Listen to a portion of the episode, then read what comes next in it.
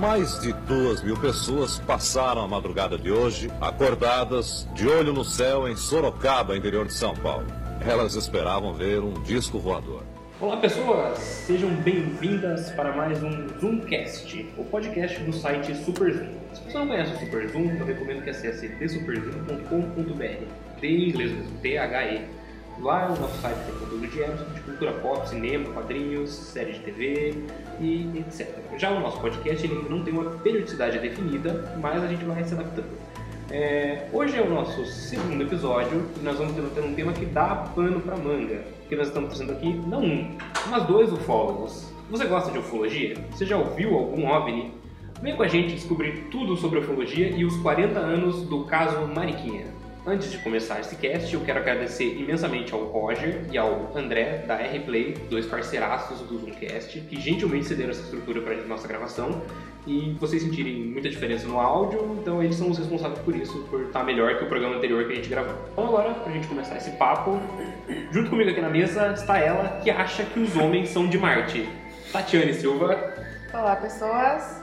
E estreando como nossos primeiros convidados do Zoomcast, Jorge Facuri Ferreira e Michel Facuri Ferreira. Agradecemos pelo convite né, de vocês para essa ocasião, né, já que né, dentro desse trabalho vocês acharam por bem também colocar a efeméride dos 40 anos do caso Mariquinha, que colocou Sorocaba no cenário internacional. Ter abertura para o assunto de ecologia em Sorocaba é algo muito bom, porque nós, nós somos uma uma cidade inserida numa região muito casuística, muito histórico, né? Então eu acho que valorizar esse assunto, essa fenomenologia é muito importante, né? Eu acho que a imprensa, os, os meios de comunicação, hoje com todas as aberturas que estão havendo nos arquivos no mundo todo, torna-se importante realmente estar tá trazendo a discussão com mais frequência, mais, mais relevância, né? Esse assunto, é um assunto, na verdade, muito sério, né? Então, parabéns a vocês pelo trabalho que vocês estão realizando, né? É isso aí.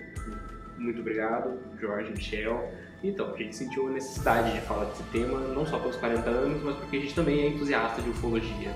Para quem não é de Sorocaba está ouvindo isso aqui, os dois, Jorge e Michel, são irmãos, e os dois são ufólogos do Grupo de Estudos e Pesquisas Ufológicas de Sorocaba. Então, para a gente começar de vez o papo, é, eu quero que vocês dois contem pra gente como vocês se envolveram com a ufologia, como chegaram a gostar do tema e querer estudar realmente isso. De uma maneira bem concisa, eu acho que dá para lembrar da, da, época de menino, né? A gente morava em Tatuí e por volta de 1978 é, eu vi uma notícia no Jornal Nacional que Brasília estava em estado de alerta porque havia passado um objeto em forma de peão e esse objeto era não identificado. Foi a primeira vez que então eu tomei contato com essa expressão. Algo não identificado que está voando, que não tem rota, ninguém sabe de onde vem, para onde vai, né? não presta conta para ninguém. E aí, esse fato me perturbou, sabe? Entrou e eu fiquei pensativo sobre o que diabos é isso. De onde vem? Aí começou. Uhum. Aí começou. E você também, Michel? Como foi? É, eu, na verdade, você sabe que apesar de parecer mais velho, eu sou mais jovem do que ele, né? Eu sempre andei na cola, sabe aquele irmão caçula que anda na cola do irmão, né? Então, e o Jorge ele tinha um hábito muito interessante, além desse fato que ele contou, ele tinha um hábito muito interessante que de noite nessa rua que nós morávamos, né, era uma rua de terra, não tinha iluminação pública e tinha uma vista, assim, numa paisagem que a gente chamava de Nova Tatuí de Esperança, né, uma, uma, excelente visualização até para quem gosta de fazer vigília, essas coisas, né. E o Jorge com um cobertor nas costas, noites de frio, que as noites de céu bem aberto de frio, e eu com o cobertor acompanhava ele, né. Então a gente ficava olhando é, para o céu, observando. Mas eu queria dizer uma coisa importante. O ufólogo, eu acho que todos nascem por acidente, né? Em que sentido quer dizer isso? Acho que existe um desejo nato no interior de quem se interessa pelo assunto, é, um sentimento em relação à hipótese de dizer que temos irmãos lá fora e quem são eles, né? De não estarmos sozinhos, né? Então essa pergunta, estamos sós, que é uma coisa que assola a humanidade desde que praticamente existimos, né? é aquilo que faz nascer o desejo dentro da gente, né? Então, o ufólogo pressupõe pela palavra, né? Ufologia, estudo dos UFOs, né? O Identifying Flying Objects, pressupõe que ele seja um estudioso do assunto, porque ele passa a ser um estudioso, ele passa a ter uma metodologia científica, né? Mas tudo isso nasce de um acreditar, né? Senão, não haveria esse estudo, não haveria o envolvimento da, da pessoa, né? Então, todo fólogo ele nasce acidentalmente, ele nasce pelo desejo de, de saber sobre a vida lá fora, de acreditar na vida lá fora, né? E que graças a Deus hoje isto é, dos, dos, tempos passados até os dias atuais se modificou muito, né? Porque a, a exobiologia ela traz o que? Ela traz um, um horizonte fantástico, não da possibilidade da vida fora da Terra, mas da certeza da vida fora da Terra. Eu acho que uma questão que a gente quer colocar aqui na mesa para debate mesmo é que a ufologia passou muito tempo, acho que sendo não sendo levada a sério. E eu queria entender, queria que vocês explicassem é, o, que, o que vocês acham que levam a isso. Será que é a capacidade das pessoas de não de não conseguirem conceber que talvez a gente não esteja sozinho no universo, enquanto raças inteligentes? Você acha que isso assusta as pessoas, por isso que elas não, não gostam muito do assunto, não levam a sério? Para responder essa pergunta, é, você pode abarcar vários campos, né? antropológico, sociológico, psicológico, religioso, né? porque você admitir que há uma outra irmandade, né? você muda toda a história. Pensa, no, pensa em termos de religiosidade. Ah, a nossa história é, começa com Adão e Eva, isso no, no criacionismo. Né? É, mas então, e, e, lá, como é que foi? E, e, o outro, como é que foi? E o outro? Então, abre todo um campo complexo. E teve uma, uma experiência nos Estados Unidos, né? É, não sei se vocês ouviram falar, uma experiência radiofônica em que uma rádio noticiou que os marcianos estavam chegando. E aí houve pânico geral. Ah, sim, o caso do Orson Welles, né? Que ele narrou Isso. o, o 15 Guerras Mundos. André.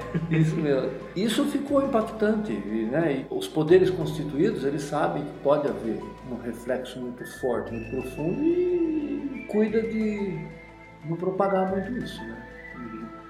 Um detalhe antes do Michel falar. Quando você tem o, num país você tem três forças que cuidam do mar, da terra e do ar: Força Aérea, Exército, Marinha. Se a gente for admitir que existe algo que escapa a esse poder, né, é, já fica um pouco complicado para esses, esses, três poderes constituídos falar em público. Ah, tem algo aí que nós não dominamos. é algo tem... como se fosse fora do controle deles, né? Fora do controle. Eu acho que a questão ela é, envolve muita coisa. É um leque, né? Portanto, torna-se complicada. Mas ela está se abrindo, está tá abrindo. E, e, e, esses poderes instituídos que o Jorge falou, eles realmente levaram a uma construção cultural. Vou dar até um exemplo prático, porque isso aconteceu comigo.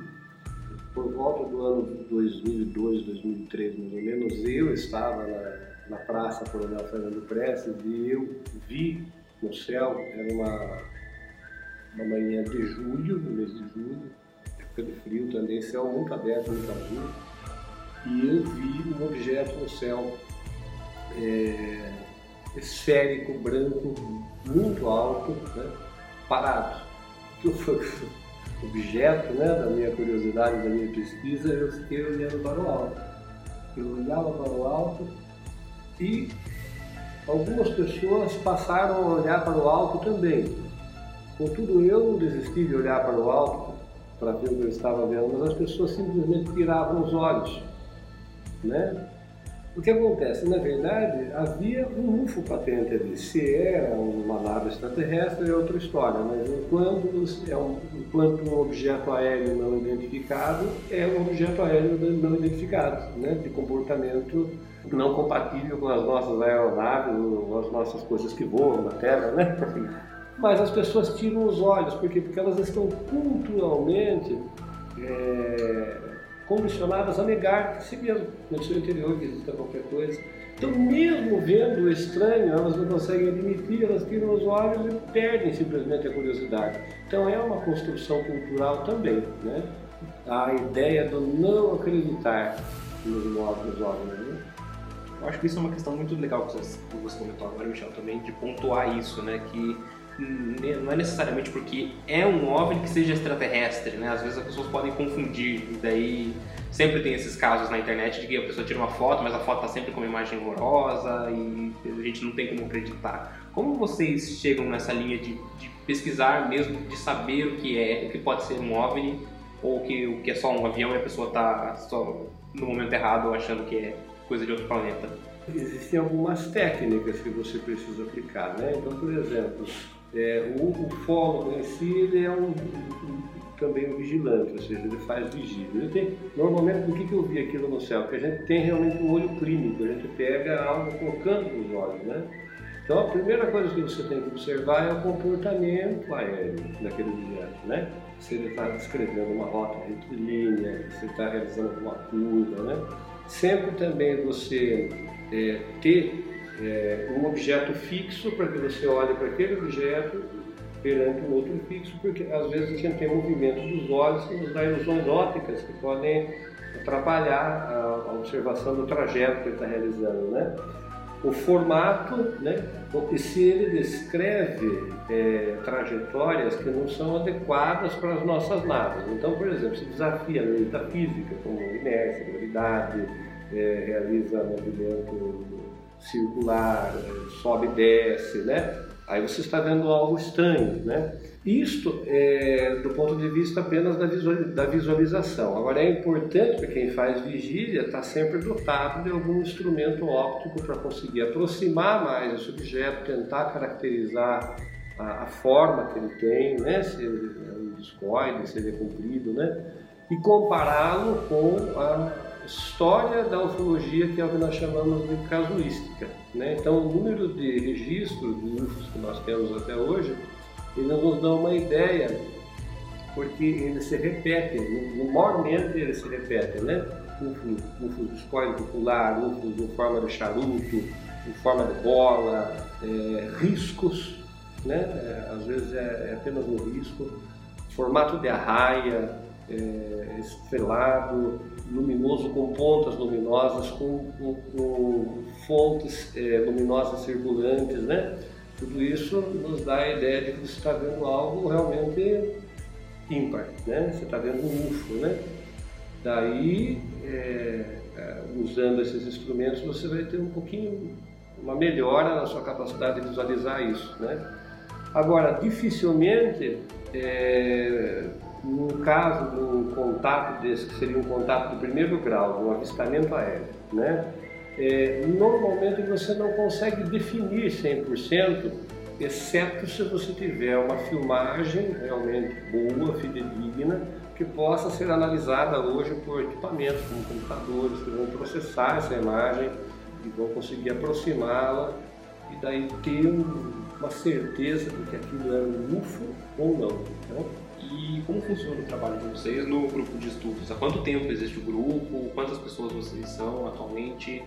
Não, na verdade nós assim fomos convidados há não muito tempo pelo Marco Leal, do GEPOS, né? Porque a gente já já já está em Sorocaba faz bom tempo e a gente agiu até meio isoladamente, assim, sem grupo. Eu, ele, sempre fazendo alguma coisa e tal. E o pessoal montou esse grupo, já acho que já faz uns 10 anos ou algo assim. Daí nos convidaram recentemente, entendeu? A gente é um pouco da velha guarda, né? para eles, né? Na verdade, nós somos só efemérides, né? É, é, hoje nós não estamos mais naquela fase em que a gente tem aquela possibilidade de estar realmente em pesquisa de campo, como eles estão, né? Eles são mais jovens. Eles correm mais, né? Correm mais, saem mais da campo. O Marco Leal viaja muito, ele está com o mundo todo, né? Ele muito área 51, já, já fez, já entrevistou generais russos. Nossa, né? demais. É, ele fez assim coisas muito grandes já, né, o Marco, né? E tem uma equipe muito grande de jovens, né? Mas eles assim. É, o Marco Leal foi nosso pupilo, né, Jorge? Porque nós fizemos o simpósio de ufologia em Sorocaba em 2001 E nós trouxemos alguns grandes nomes da ufologia, inclusive nós temos até hoje foto, imagem de ele menino, o Marco Leal. Ele tinha uns 14 anos de idade, ele estava assistindo as palestras, né? E aqui, naquele momento, despertou nele esse desejo ecológico. Então, a gente sente que ele tem uma gratidão grande pela gente, né? Por ter inserido ele nesse mundo. E, e mesmo que a gente não possa estar com a mesma velocidade que eles a campo, né? Eles nos têm como sócios eméritos né? sujeitos, né? Deixa eu tirar uma dúvida pessoal. É, como é que funcionou para vocês estudarem ufologia? Vocês fizeram faculdade de alguma coisa, fizeram uma pós, alguma coisa assim? Ou foi faculdade de ufologia? Como é que se forma o ufólogo? É, na verdade, não, não existe um, um, curso, sabe? A gente come, começa estudando, começa praticando, buscando os que são mais velhos, que fazem um trabalho assim, assado, e quando você vê, você está acumulando uma experiência que permite que as pessoas te considerem ufólogo. Mas com o tempo, com o passar da, na evolução que a ufologia teve, passou a existir alguns programas, algumas coisas, mas são alternativos, né? não tem nada oficial. Então, se formar para ter um diploma, nada assim. a alcunha de, de um ufólogo a gente pode tratar como uma profissão? Não? De repente, como que é essa questão? Eu acho que talvez seja uma posição, uma posição de pesquisador independente. A não ser, por exemplo, no caso do, do Heineck, que era astrofísico norte-americano, que ele até aparece numa das cenas do contato imediato do, do filme de 79, lá do Spielberg, contato imediato terceiro grau. Esse astrofísico norte-americano, ele era um especialista a convite da NASA, da, aliás, da Força Aérea Norte-Americana, para estudar as questões de OVNIs. Então ele era alguém gabaritado para isso. Né? Nós tivemos também o, no Brasil o General Shoa, vocês já ouviram falar? Não. É, Moacir Shoa, já falecido, era um general que se especializou no estudo da ufologia. Então ele tinha todo um conhecimento mesmo, técnico e tal, e fazia os estudos dele, considerado um dos grandes ufólogos do mundo. Que legal. É demais. Academicamente, as universidades já costumam, já se adaptaram a essa ideia das pessoas quererem estudar objetos não identificados e vida fora da Terra, propriamente dito?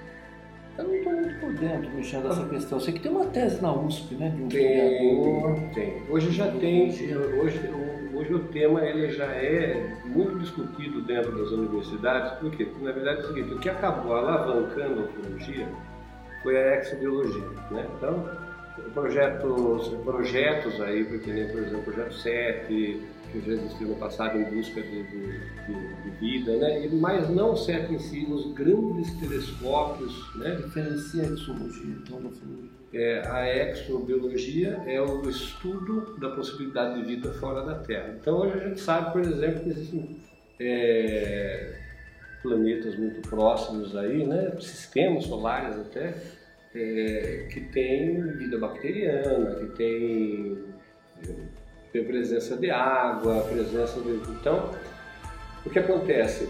É, a exobiologia mostra que a vida fora da Terra existe. Ainda persiste o que? Persiste a ideia de, de fundo astronômico, porque assim, por exemplo, o que a ciência nega? A ciência nega que os nossos uma possível vida inteligente aí fora, a ciência até acredita. A, criança, a ciência passou, já deu um passo nesse sentido.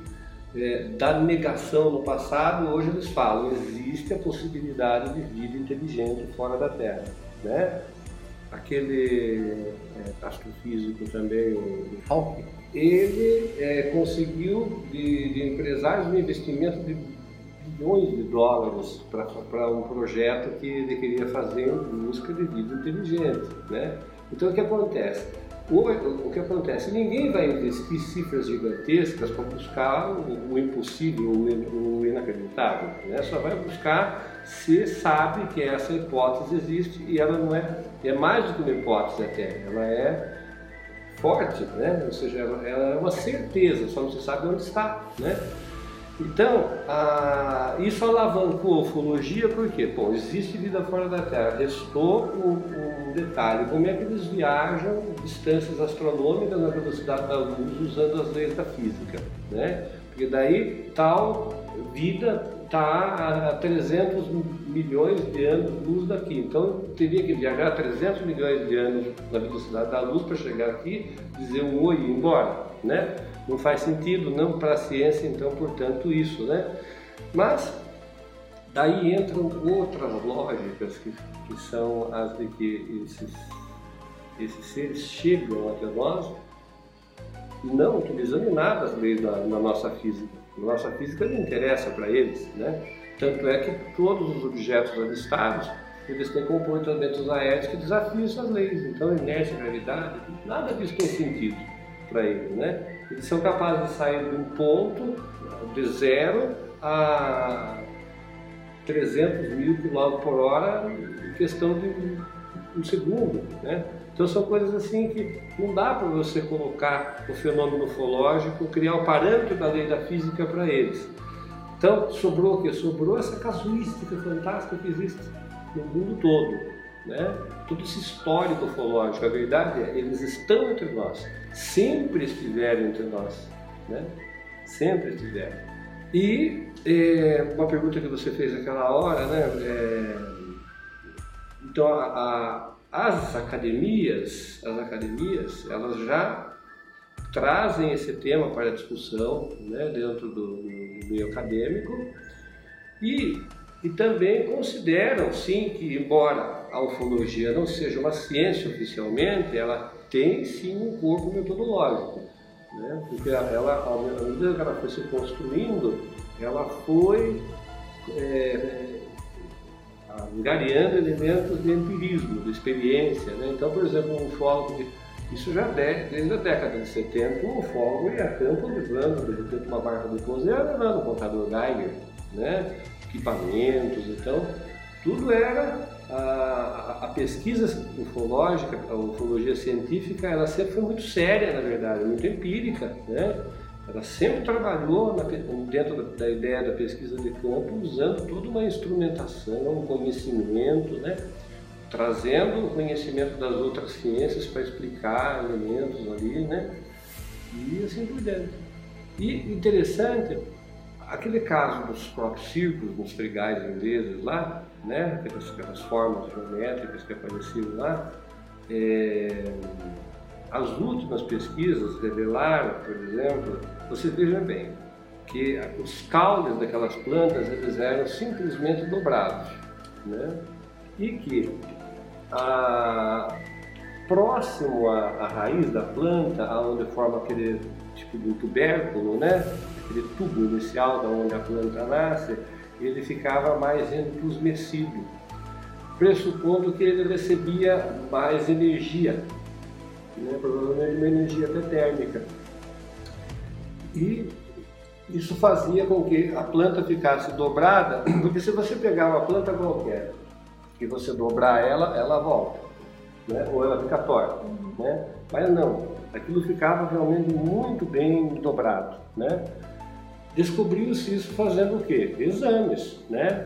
É, ufólogos foram lá, fizeram, descobriram que aquele, aquilo recebia uma energia térmica, né? Para ficar dobrado daquele jeito, né?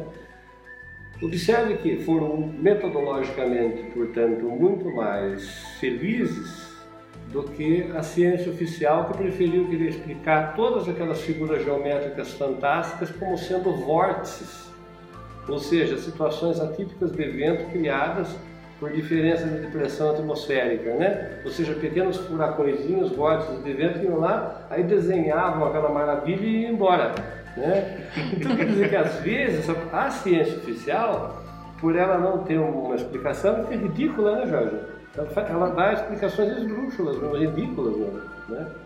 Então, interessante, né?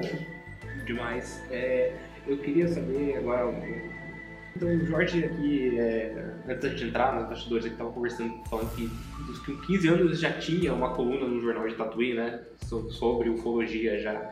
E eu queria saber se essa, é, se esse estigma de pessoas, das pessoas, as pessoas acham que você é o cara que tem, que pode chegar a ter um contato com, com extraterrestres, com esse tipo de coisa, tipo que se eu, por exemplo, pousar agora aqui na Avenida General Osório, você tem que chamar você para conversar com ele? Você já recebeu, teve esse tipo de abordagem das pessoas? Não, para ser sincero, não. Eu acho que é, eles encaram mesmo mais como uma pessoa preparada para pesquisar o que já aconteceu, sabe? É, algum fato que causou algum, alguma comoção, né? mas assim, um preparo para um contato, pelo menos assim, nunca tinha pensado nisso ainda. Ninguém falou.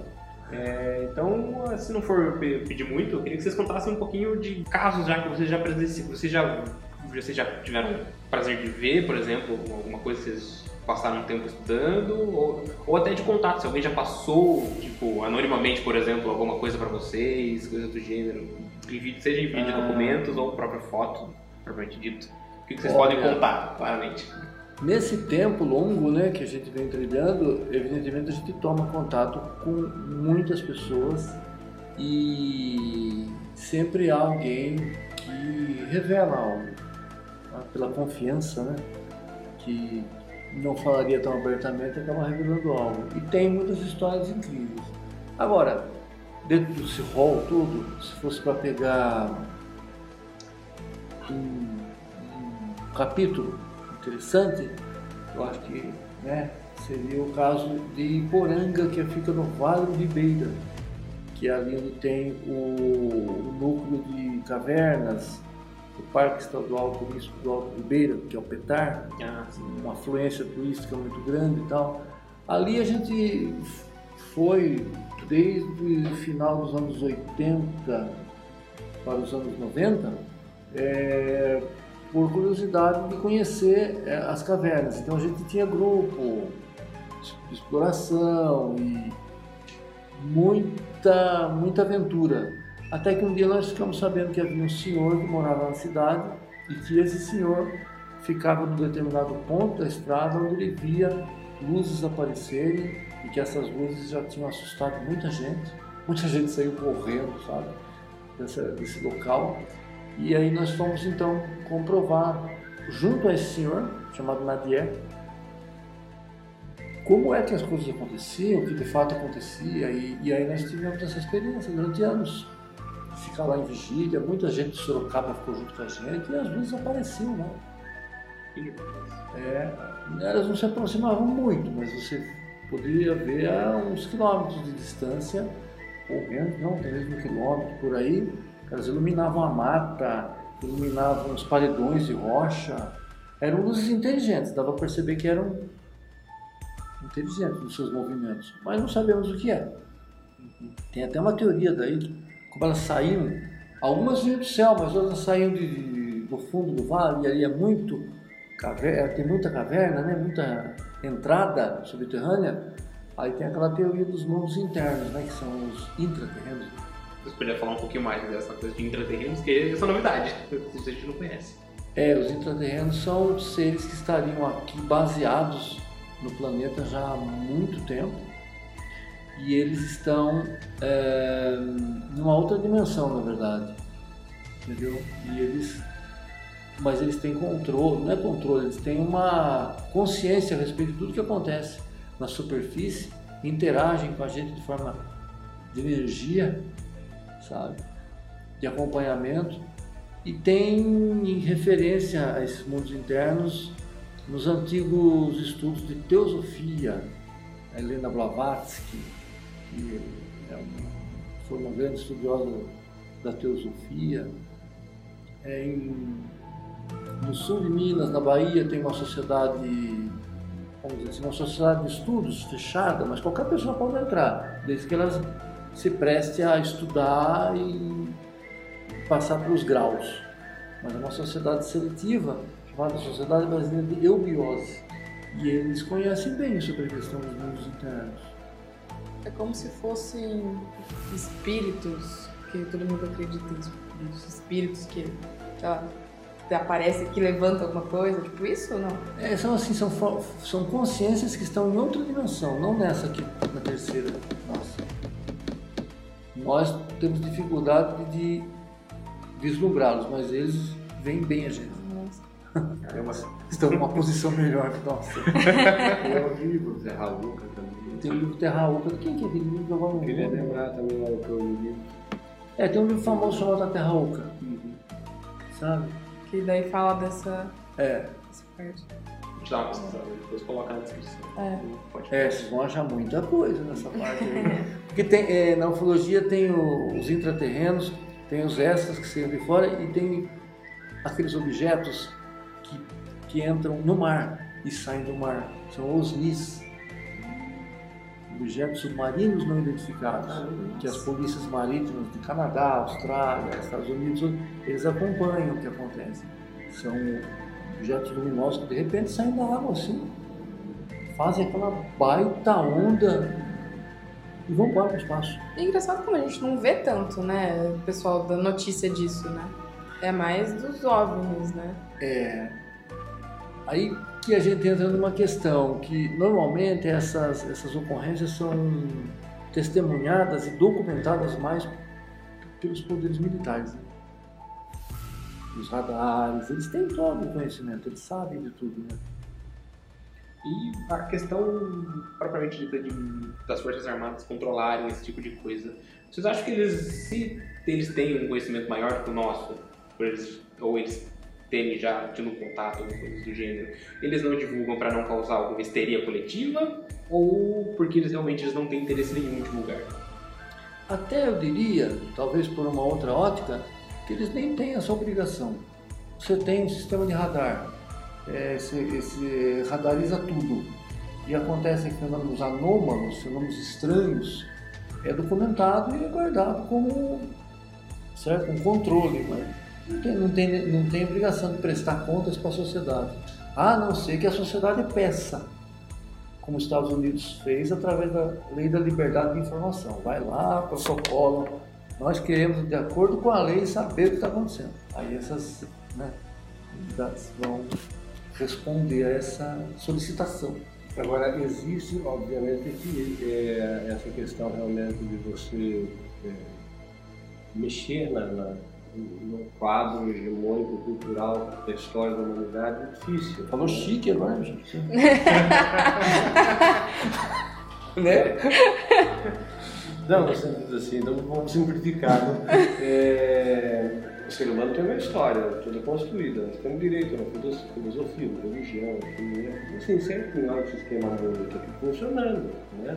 Qualquer coisa que modifique esse funcionamento, ele é um, um fato perturbador. Né?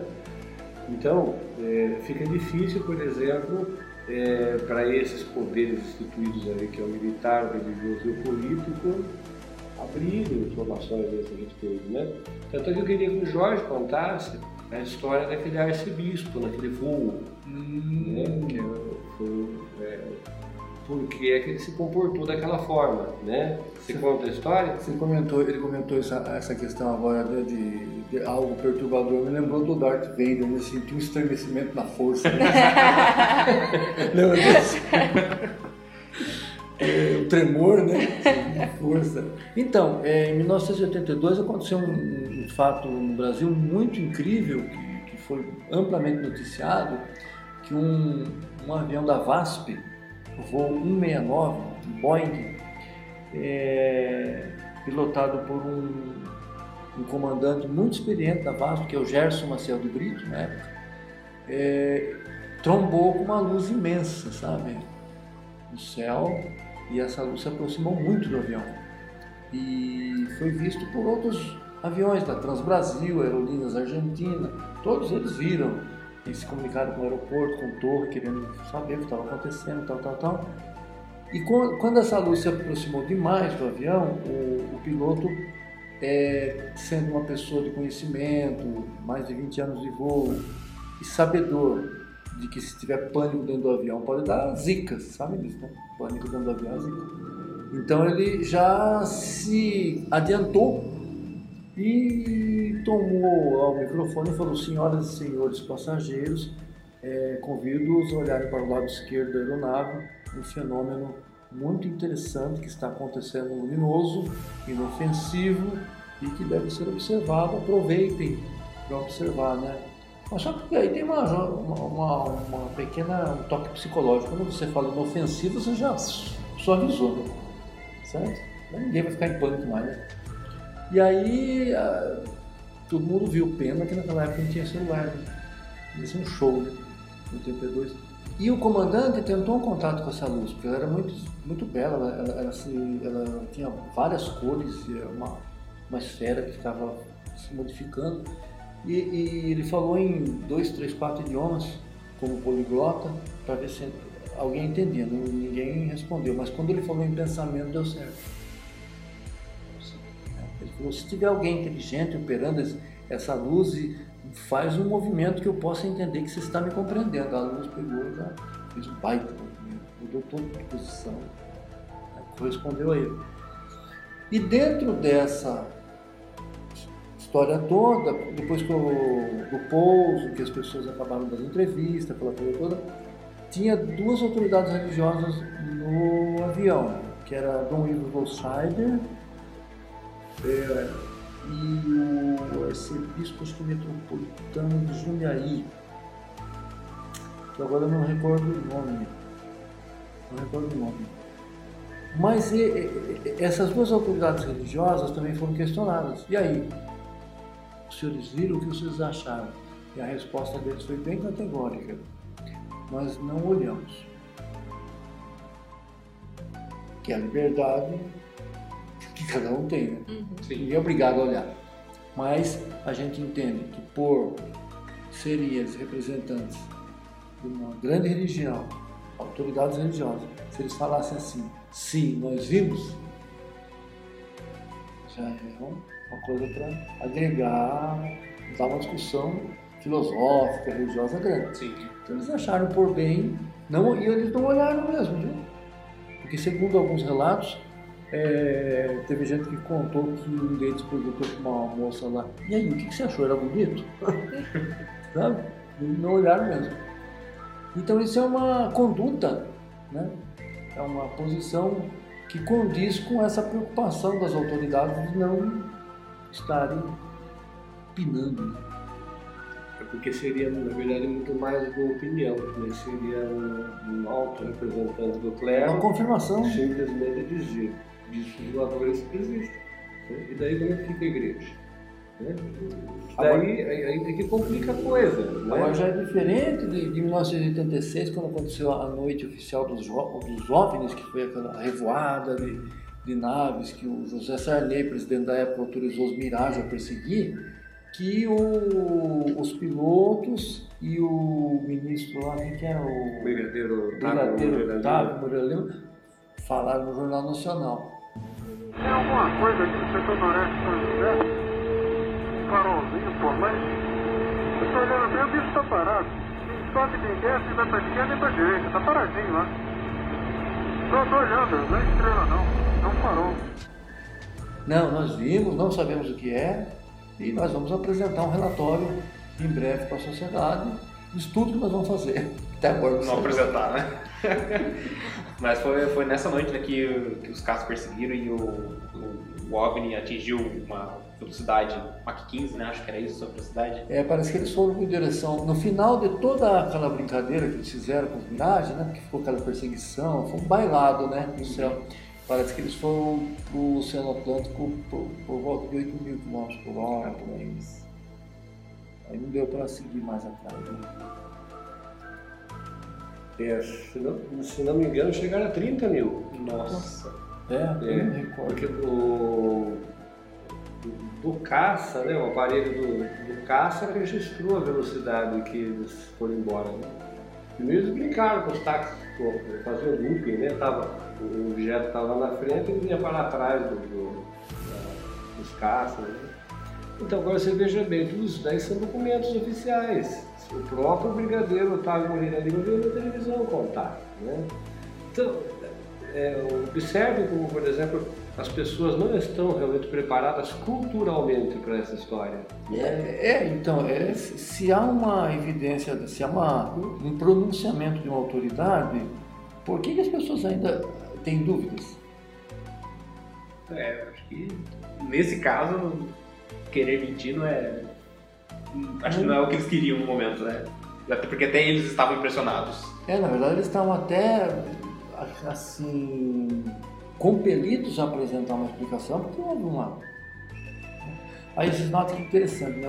Aqui no Brasil a lei, da, da- a- lei de segredo, o tempo de segredo do Estado é 30 anos. Depois ele pode ser renovado se, se for necessário. Mas no caso deles não foi. E aí o Fantástico apresentou em 2017, 16? Não, 2017. Ah, Em 2016, porque foi em 86, né? Então ele fez 30 anos, os áudios Ah, de comunicação dos pilotos são fantásticos, foi liberado. Que era o que estava em segredo de justiça. É, porque já, já deu os 30 anos, né? Interessante isso, né? Sim, demais. Muita informação. Agora vamos ir para a nossa segunda parte do nosso programa, falar sobre o- um dos casos mais famosos relacionado à ufologia e a obras aqui em Sorocaba, que é o caso Mariquinha. Para situar você, ouvinte, que não, não conhece aqui o nosso reduto interiorano, que é Sorocaba, Mariquinha é um morro localizado na zona leste da cidade e em volta dele tem duas periferias, que são João Romão e o bairro dos Morros. E para quem nunca ouviu falar desse caso, em 1979, é, os moradores aqui da cidade é, olharam para o céu e se depararam com algumas luzes. Eram duas, Jorge? Não lembro exatamente agora. Algumas testemunhas falam em várias bolas de luz, Uhum. mas existe uma foto oficial feita por um repórter Cruzeiro do Sul de uma bola só. Assim, que elas ficavam ema- emanavam uma luz branca e por causa disso que eles a a princípio pensaram que era a lua, mas depois viram que não era porque a lua estava em outra direção e a, nisso a polícia militar foi avisada e começou até perseguir né, a- essas esferas de luz e tentar um contato com a, com a sirene, com o refletor deles de luz que eles tinham. É, conta pra gente mais, o que vocês sabem desse caso, o que vocês já estudaram sobre? Vocês já, já eram ufólogos na época? Já moravam aqui? Vocês não moravam aqui, né? Não, a gente estava em Tatuí ainda e estava começando a- o interesse por ufologia, né? Afinal de contas são, ó, são 40 anos, eu estou com 53, então eu estava com 13, é isso? É, 13 13 anos. Então eu estava, já, já, né? Mas assim, foi realmente um caso curioso porque é, há uma gama bastante grande, há um número considerável de testemunhos, pessoas que viram, algumas pessoas que inclusive nem querem, nem querem se pronunciar, preferem não dar o nome, entendeu? Até hoje. Mas que falam, sim, eu vi mesmo, vi mesmo tal. E o grande lance foi assim, que a rapidez com que, com que expandiu né, a notícia e de repente começou a chegar gente de tudo quanto é lugar. De várias cidades vizinhas, de, da noite para o dia, tinha 5 mil pessoas transitando pela cidade, o estoque de binóculos nas, nas lojas acabou, Caramba. aquele movimento todo, rádio de São Paulo vindo. Então foi algo assim atípico, uma vigília monstro, né? Tanto que tem um americano que escreveu um livro, é um americano cético chamado Max Sol. E, e ele consta no livro dele, dos Estados Unidos, a história de Sorocaba. Que legal, nossa. É. Então, assim, expandiu mesmo, né? E eu acho que o grande. O que chamou a atenção, o que marcou, o que entrou para a história pitoresca da cidade foi essa magnitude, esse movimento. né? Depois virou, claro, virou uma. É que a gente pode falar? Né? Virou uma grande festa, porque todo mundo bebia e levaram tudo o tempo de É, passava alguns Pipoca. dias, tinha carreira de pipoca, tinha carreira de cachorro quente, tinha tudo quanto é comércio, né, um ba- balãozinho. Virou uma grande feira, né? Mas começou com fato real. Começou com luzes reais. Né? E o que vocês sabem de bastidores desse caso? Vocês já tiveram acesso a algum documento? Sabe se a polícia, se a própria polícia militar produziu algum documento relativo a, a esse avistamento deles? Nós não tivemos acesso, mas a, a gente teve sim é, a informação de uma pessoa de dentro, né? a Secretaria de Segurança Pública que, que tem documento, tem feito documento na época. Afora os, os documentos jornalísticos da época, né? Foram- foi bem acompanhado na época. É, saiu até no Fantástico, né? E Você acha mesmo que, que o, relato dos policiais é que eles, que eles se sentiram correspondidos, né? Eles viram que, que as luzes corresponderam. Você acha mesmo que houve essa tentativa de contato por parte da- dos OVNIs? eles entenderam que houve uma correspondência. Uhum. né? Uma coisa é certa, o mecânico, a- pessoa lá, o- a testemunha que, que acionou a polícia, ele estava realmente apavorado. Foi na Nogueira Padilha, né? O homem passou por cima da cidade, a luz, né? Perseguiu o carro dele. Ele estava bem apavorado. E vieram viaturas do Votorantim, foram várias viaturas. Então não foi uma, uma coisa assim, é, algo que você possa falar assim, ah, qualquer coisinha que, que engana você. Foi algo considerável. É, eu moro lá no João Romão, né, desde que eu nasci, sou, sou de lá mesmo. E essa é uma história bem conhecida lá. né, O pessoal de lá comenta bastante, volta e meia, assim, pessoas mais velhas que, que estão lá há mais tempo. Mas eu sinto que no resto da cidade isso não é muito lembrado. Ao que que você deve esse fato? Talvez tenha sido lembrado agora pela efeméride, né? É, a Universidade A Ambiental. Globo, o Museu do Sul lembrou. Então dá uma reesquentada na, na questão, né? Mas é evidente que o pessoal que né, viveu mais, mais ali diretamente tem essa, essa É. lembrança. as pessoas que moravam lá, né, os anciões que, que- que moram lá, né, lá, eles têm, tiveram a oportunidade de ver, provavelmente tiveram, né, porque a- alardeou-se de uma tal forma que, que a coisa ganhou um negócio, a própria movimentação de carros da polícia aquela noite, imagina, várias viaturas, né, é, tudo isso foi, você sabe que você vê um giroflex aqui já tem 10, 14 na janela, né? Então a curiosidade humana é grande, né? Então muita gente viu, muitos dos, moradores da região viram. E Na, tem na sequência teve também dois blackouts importantes na, na, na, na cidade e uma explosão de luz junto à represa Itapa, Ita, Itupararana. Uma explosão muito forte, que ninguém também soube de onde veio. Ou seja, há uma mistura de, de- de fenômenos aí Sim. que aconteceu. É, e depois de tantos anos, né, ter passado 40 anos já do caso, existe algum, al- alguns outros casos desse tipo em Sorocaba que são marcantes também? Que vocês saibam? de aparecimento de luzes. Há casos pontuais que a gente tem arquivado de jornais de, de aparecimento em Sorocaba. Agora, os noticiários vão lançar agora, a partir de hoje ou amanhã, o, o caso de, um, de uma pessoa que foi é, atacada teve um confronto. Na verdade, assim, a, a luz passou aí pela Avenida de Ipanema, o carro da pessoa parou, deu problema, a pessoa deixou o carro, atravessou um terreno para ir embora, levar umas sacolas de compra e essa luz se aproximou e ela se transformou. Ela se transformou no ser e houve uma luta corporal. E aí deu caso de polícia, depois o delegado plantonista querer exame do corpo de delito, e aí virou processo judicial.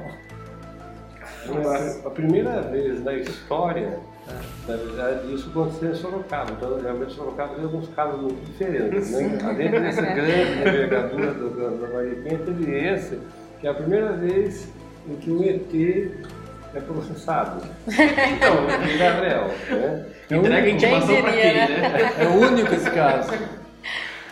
Então, é, e na época foi interessante porque foi assim, né? A, a promotora pública que resolveu levar o processar esse ET aí, né? Levar, ela precisava é, de dois peritos para dar fazer uma análise técnica do- dos acontecimentos. E resolveram chamar justamente eu e o Jorge. Descobriram a gente lá, né? Eu lembro até hoje eu estava em casa sossegadamente, quando de repente chegou um oficial de justiça na porta de casa lá.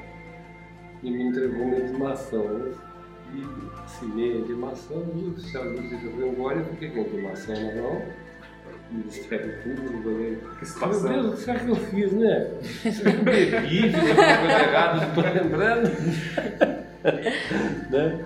E ela, na verdade, o Jorge recebeu também, é, a gente- a gente estava sendo intimado pelo Ministério Público para ir ver esse caso, tá aí que nós acabamos tomando conhecimento dele, né? Aí a gente investigou, a gente foi, atrás- foi atrás do rapaz, nós chamamos, o Jorge chamou uma especialista amiga dele, que é de Jacareí, Sandra Asma, foi feita uma regressão, né? né? E o que é interessante, ele realmente vivenciou tudo aquilo que ele falou. Ele não caiu em contradição em nenhum momento. Foi aplicada essa, essa técnica, né? De, de- de- existe uma técnica que você faz de, de, de entrevista. Você induz o indivíduo a, a a se, a se contradizer, né? a modificar o seu primeiro discurso em relação ao seguinte. A polícia usa muito esse tipo de técnica, né? Mas nada, ele não. Se você pedisse para ele contar aquela história exaustivamente, ele contava com todos os detalhes. Ele realmente viveu aquilo, ele teve problemas emocionais e psíquicos depois que viveu. Né? E o, o, o o médico legista que analisou o dedo dele falou que ele teve uma perfuração no dedo provocada por um tipo de Agulha. de agulha, mas um objeto perfurante muito, muito fino, né? E nunca tinha visto nada igual, porque perfurou o dedo dele profundamente, assim, foi, foi longe, né? E, e foi, foi isso tudo, né? que Deixou a, o, esse médico muito inquieto em relação ao que aconteceu com ele.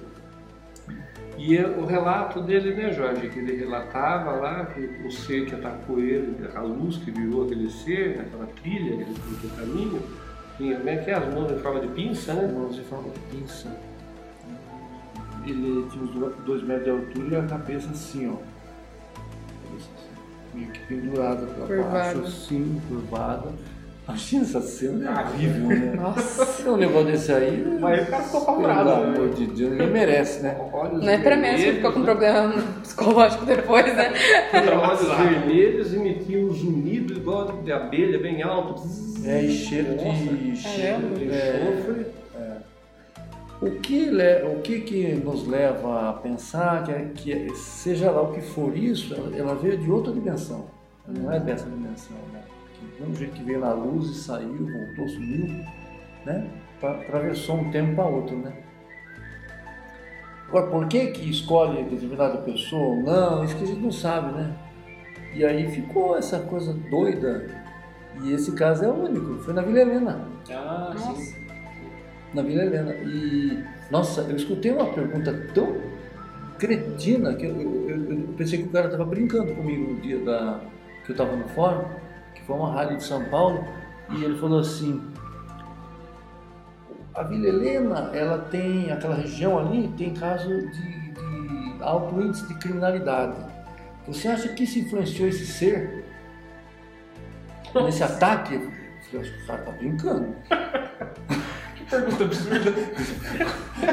Com certeza, ele analisou antes, né? Foi Vou ver. lá e dar um pau em alguém, né? Exatamente.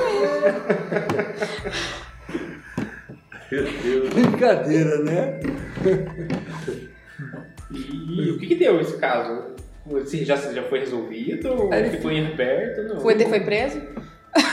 Foi condenado, porém não, não achado, né? É, fecha, né? O, o, é o GCRIM, né? É, o- Ele acaba arquivado, arquivado. por falta de, de- de- não de provas, mas de elementos de substância, né, para dar continuidade, né? É, não tem Não se acha o autor, o autor desaparecido, foragido, de ter foragido. Nós né? temos em casa, nós temos em casa to- todas as cópias do- do- dos autos do processo.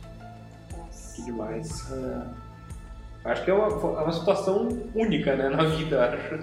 Essa de vocês.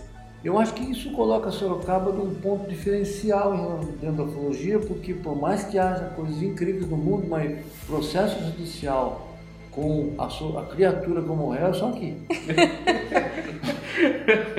Isso dá um bom livro também, ó. Vocês deviam aproveitar essa história. É, aprovei- aproveitando esse gancho, é, eu queria falar que o Jorge tem um livro sobre o caso Mariquinha. Posso? À vontade. O título do livro é OVNI em Sorocaba, edição comemorativa dos 30 anos do caso ufológico Mariquinha. E onde as pessoas podem encontrar esse seu livro? Está esgotado. Tá esgotado? É, em breve talvez gente possa fazer mais, Uhum. mais um pouco, mais uma tiragem. Mas ele é uma edição comemorativa dos 30 anos. Nós Sim. acabamos de fazer 40. É, tipo, Sim. foi Há 40. 10 anos atrás a gente reuniu o pessoal lá no gabinete de leitura no centro. Sim. E aí, inclusive, aquele fotógrafo, o Pedro Moraes, que Hum. fez aquela. Ele Uhum. veio, trouxe o material. Legal. Foi um grande um momento, né? Bom, né? Muita gente se reencontrou, lembrou. E esse Pedro é interessante, né? Porque ele fez essa fotografia. Você viu o, o que ele falou no jornal esses dias atrás? né? É, ele, consi- ele considera que talvez tenha sido um balão meteorológico, não tem uma, uma posição definida sobre a questão. Né? É, porque na verdade é assim, ele fez a fotografia, ele fez o papel dele, né? O trabalho dele, ele trabalhava com o Fio na época e foi convidado a fazer a fotografia, ele fez a fotografia. Mas não se envolveu mais diretamente com, com os fatos, né? Meteorológico à noite, impossível, né? Não tem própria, né? Então, existe como. Eu não me lembro bem o horário que aconteceu, Ah, foi à noite. né? mas já era. Ah, o, o, o, o- acho que é Sérgio Pernoleto, a, a vítima, a vítima não, a testemunha ocular que, que se sentiu perseguida, ele ia entrando na casa dele por volta de 11 acho que da noite. Coisa assim. menor influência de, Vamos ver se tem de luz, assim, para dizer que, por exemplo, você tivesse um balão meteorológico uma altitude em que ainda pegasse parte da iluminação solar que está do outro lado do planeta, né? E, e não tem como. Três e meia da manhã. Ah. Três e meia da manhã. Ah, o livro está aqui, então a consulta Já, já rápida. consulta aí. já. É, próxima pergunta?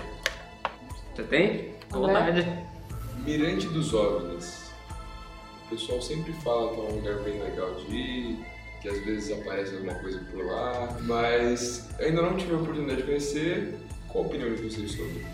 É, dúvida. É, eu conheço do Votorantim, que é um local também que, quando começou a construção de condo- condomínios, alguns prédios, o pessoal avistava luzes, entendeu? Estranhas, depois foi rareando.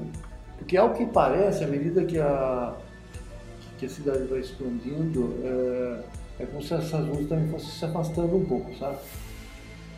Vai chegando todo aquele progresso, vai tomando conta de, do espaço, né? Prefere não dividir.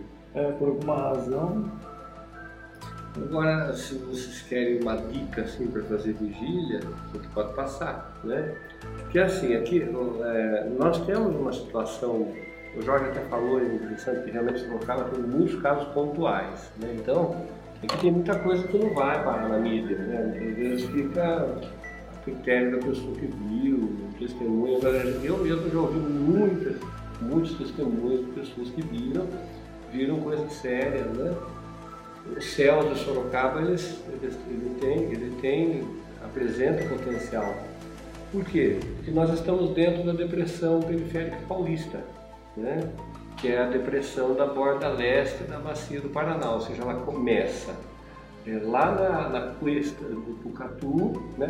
Aliás, descendo a cuesta de Butucatu, começa a depressão da borda leste, né? que vai São Carlos, tudo, né? Então, nós estamos numa grande área rebaixada que ela só vai começar a subir de novo aqui no Pla- Planalto Atlântico, ou seja, para quem vai para São Paulo, né, vai começar a subir o Planalto, ou para quem vai subir aqui a Serra da Light, que vai para Piedade, né? Então, por ser uma área plana, longilínea, vocês podem observar mesmo que o Morro de Ipanema, que está aqui, o Morro, Morro Araçoiaba, que ele é um morro extremamente casuístico, tem muito avistamento, muita história de discos voadores, você o vê em várias partes, né? Você vê ele aqui de Sorocaba, você vê ele de Tatuí, se estiver em Boituva você vê, se estiver em Pernambuco você vê, se estiver em Tatuí você vê.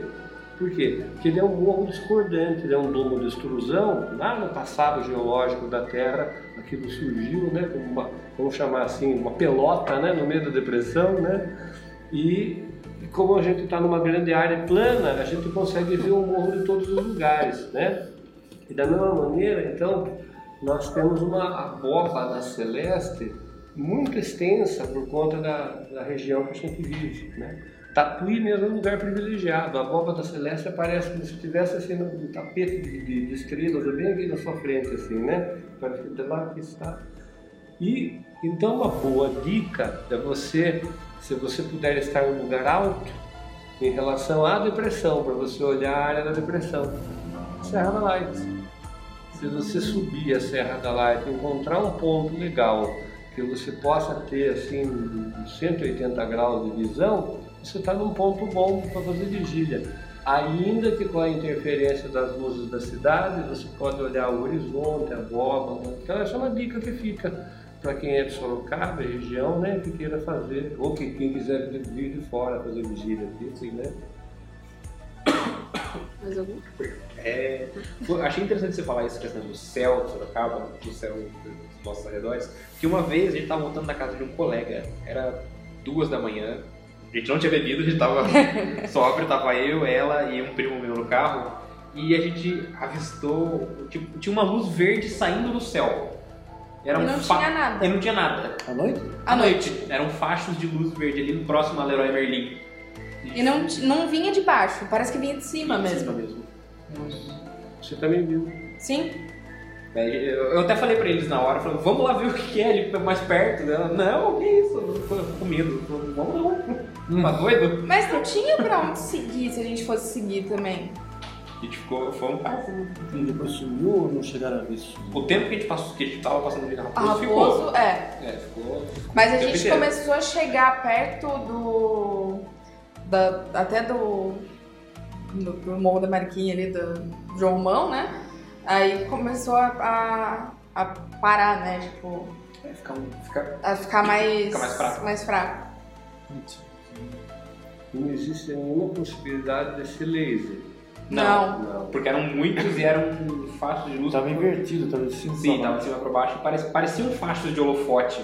Mas é, de cima pra baixo eu estranhei. Então, que teria sido legal filmar isso. Então, eu achei uma curiosidade aqui sobre o ano de 79, né, que foi essa questão aí do, do, do, do Moro Mariquinha. Olha que interessante.